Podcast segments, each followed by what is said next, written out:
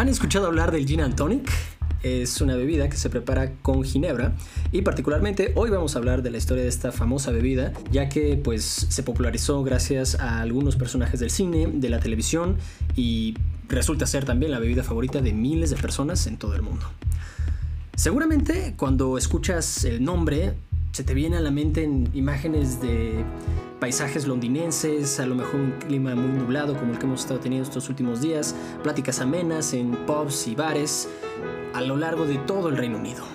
Lo primero que vamos a entender es cómo se hace esta bebida. La ginebra surge de la destilación de la cebada sin maltear, rectificada con bayas de enebro y aromatizada con cardamomo, angélica y otras muchas hierbas que le dan su fragancia y aroma tan característico. Incluso puede también tener notas de corteza de casia, eh, lirio y hasta cáscara de naranja. Sus orígenes se dan en los siglos XI y XII en Europa. Se cree que fueron los italianos los primeros en comenzar a producir esta bebida parecida a la ginebra, con el objetivo muy diferente en aquel entonces de crear una medicina para combatir la peste bubónica que estaba azotando en aquellas épocas a todo el continente y lograron mezclar una serie de cereales y enebro. Hoy en día sabemos que pues, las bebidas con alcohol para nada tienen propiedades medicinales. Otra versión de la historia es que la creó un médico holandés, Silvius de la Boa, en su intento de crear un tónico contra los problemas estomacales. Podemos ver que muchos de los orígenes de estas bebidas eran precisamente porque estaban tratando de curar algún mal. Él hizo una mezcla de alcohol de cebada, centeno y maíz con bayas de enebro y le puso de nombre Genever. Pero pues el efecto que logró, como se podrán imaginar, fue más recreativo que medicinal. Esta bebida se hizo particularmente popular entre los soldados.